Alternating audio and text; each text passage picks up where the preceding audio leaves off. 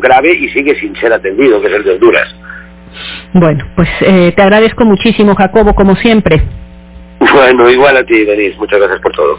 Gracias. Y bueno, en otro tema que queremos abordar y que nos parece importante, obviamente hay otros asuntos eh, pues tan prioritarios como los que ya sabe y que aquí les damos todo el espacio que se requiere, pero eh, este, este es asunto eh, que platicamos también con Mauricio Merino de eh, y que lo ha seguido diciendo el presidente de que pues hay que quitar, hay que que, los órganos autónomos eh, sean integrados, digamos, al gobierno y que ya no hace falta tener órganos autónomos. Eh, tuve esa conversación. Por órganos autónomos, por supuesto, eh, eh vamos a agarrar el ejemplo del INAI, el Instituto Nacional de, Acceso a la Información, y que para qué INAI si hay la Secretaría de la Función Pública. En su momento lo platicamos con Mauricio Merino, pues planteamos cuál era la diferencia. Desde luego, la diferencia es que pues la Secretaria de la Función Pública es una persona del equipo del presidente, puesta puesta por el presidente, que le debe lealtad al presidente y que eh, lo que se buscaba y que se ha buscado a lo largo de esta reciente historia eh, mexicana, digamos, era conseguir que hubiera órganos que su lealtad fuera a los mexicanos y no al gobierno en particular y esto no significaba que no fueran parte, evidentemente, eh, pues no sé, como, como hay muchísimos otros organismos que tienen que tener una lealtad al país y no al grupo que gobierna. En todo caso, en su momento le pregunté yo a Mauricio si él no pensaba que detrás de esto había un elemento eh, de ahorro del presidente. Eh, y me dijo que no. Eh, hay un dato que Edna Jaime, directora general de México, evalúa eh, y que hicieron público acerca de cuánto cuesta el INAI y me pareció muy relevante porque creo que confirma plenamente lo que Mauricio Merino me dijo en su momento, que es no, no es un asunto de dinero.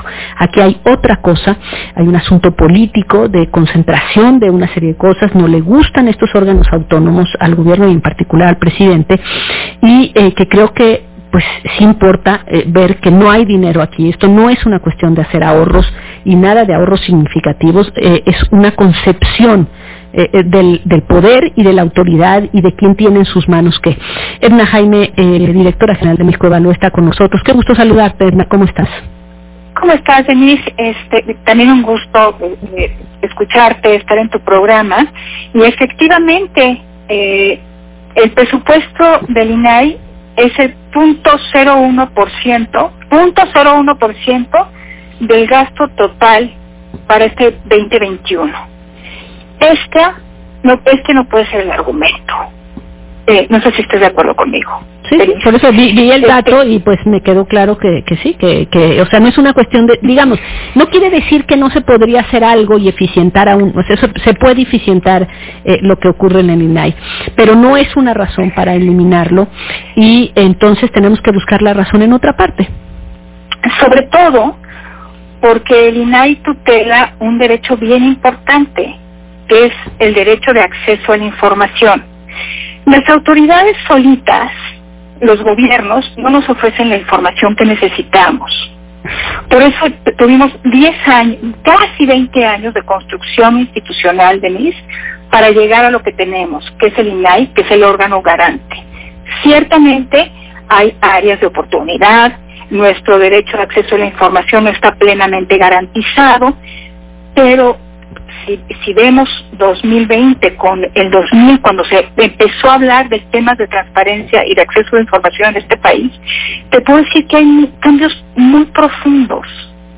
Y estos cambios muy profundos, si pudiéramos ponerle pesos y centavos, son muchísimo más de lo que se ha invertido en este órgano garante que puede haber eficiencia ciertamente, que puede haber un mejor uso de los recursos ciertamente.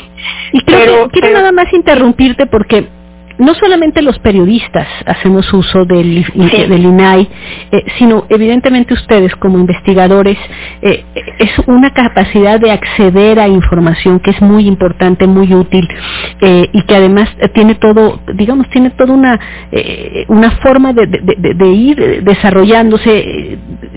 No es lo mismo que si se la perdieras a la, se la pidieras a la, a la Secretaría de la Función Pública. Mira, Denise, México Evalúa nació en el 2009. Eh, te puedo decir que eh, el trabajo que hacemos ha podido ampliar su alcance y su profundidad porque cada vez tenemos más acceso a información. Nos, no, nos cuesta un montón de trabajo hacemos alrededor de 2.000 solicitudes de información al año.